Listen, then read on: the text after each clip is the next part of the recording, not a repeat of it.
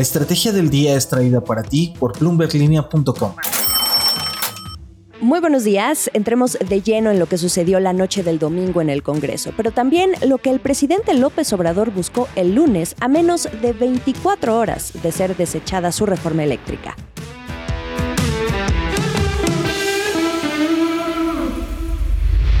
¿De qué estamos hablando? ¿De qué estamos hablando? Se cometió un acto de traición a México por parte de un grupo de legisladores que en vez de defender los intereses del pueblo, de la nación, en vez de defender lo público, se convirtieron en francos defensores de empresas extranjeras. Así las primeras palabras del presidente Andrés Manuel López Obrador en reacción a lo que él dice lo tenía calculado. La oposición, sin embargo, no lo vio así. Lo consideró una derrota mayúscula en términos legislativos para lo que el presidente pretendía con su propuesta de reforma eléctrica. Ustedes recordarán que en octubre, ante esta iniciativa, hablábamos de los dos strikes que llevaba en su intento por cambiar las leyes en materia energética aprobadas en el sexenio del expresidente Enrique Peña Nieto. Como en el béisbol, el deporte que tanto le gusta, lanzó sus bolas. Primero, tratando de cambiar los acuerdos de política de confiabilidad del sistema eléctrico para privilegiar a la CFE un strike 1 al interponer la COFESE una controversia constitucional. Después, el proyecto de decreto para modificar la ley de la industria eléctrica para poner primero el despacho de energía de CFE antes que las empresas, y que logró ser frenada con amparos por varios meses, y que hace dos semanas vimos cómo la Corte, por meras reglas, no declaró ni constitucional ni inconstitucional, el asunto se quedó igual. Puede seguir siendo un strike 2 si consideramos que aún se pueden seguir interponiendo amparos. Esa es la ventaja. Y finalmente, este intento para cambiar la constitución, no solo para dar más poder a CFE, sino desaparecer reguladores energéticos, desaparecer filiales también, concentrar todo en uno, determinar tarifas y ya no dar concesiones de litio, un mineral estratégico para fabricar baterías de almacenamiento de energía. El domingo, la oposición, conformada por el PRI, el PAN, el PRD y Movimiento Ciudadano, aplicó 223 votos en contra. El bloque de Morena, el Partido Verde y el Partido del Trabajo lograron 275 votos a favor, pero les hicieron falta 50 para lograr una mayoría calificada. La reforma eléctrica quedó desechada. Strike 3.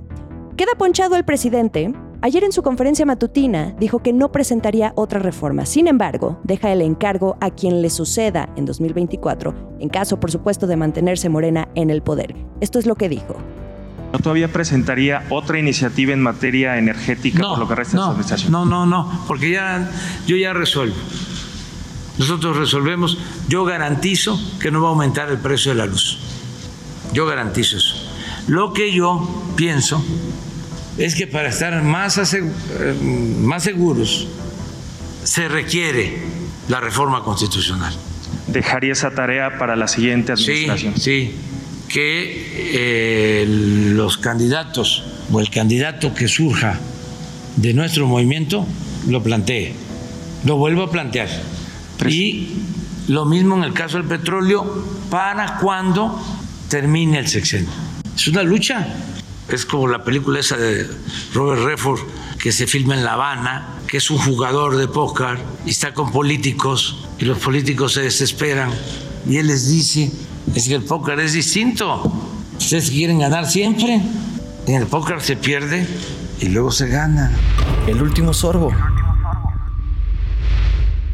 Y como en el póker, el domingo, mientras se discutía y votaba esta reforma que terminó por desecharse, el presidente ya sacaba otro as bajo la manga, uno del que ya venía advirtiendo desde la semana pasada y que tiene que ver con el litio, que entre otros usos sirve para fabricar baterías para celulares, computadoras o autos.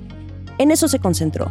Mandó otra propuesta de reforma, ahora a la ley minera, que el lunes, en menos de 24 horas de haber sido presentada, fue aprobada por el Congreso en super fast track. El objetivo es garantizar, así decía el documento, la autodeterminación de la nación sobre este metal. En palabras más simples, nacionalizar el litio. Pero aquí debemos detenernos. Todo es cuestión de percepciones, de narrativas, del discurso político. ¿Y por qué lo digo? Porque el presidente da a entender que lo recuperará, pero el litio ya es propiedad de la nación, ya le pertenece. El artículo 27 de la Constitución mexicana es muy claro.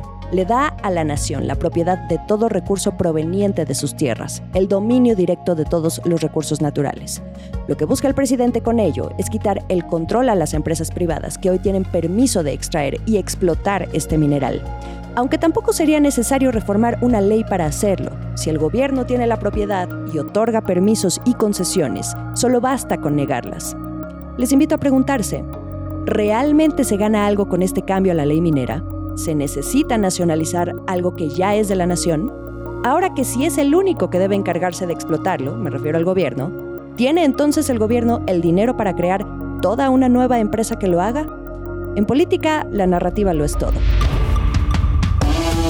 Cerrando un capítulo por ahora, al que juntos le hemos venido dando cobertura desde octubre, por supuesto el tema energético no va a pasar a segundo plano en la agenda, pero al menos tenemos el desenlace de lo que fue este intento de la reforma eléctrica y lo que viene. Nos vemos en Twitter, arroba la estrategia MX, también en Instagram para revivir pequeños fragmentos de lo que aquí platicamos. También pueden consultar los episodios completos en video a través de Bloomberg Línea en YouTube. Que tengan un buen día.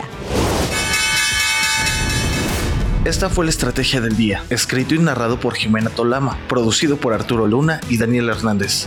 Que tengas un día muy productivo.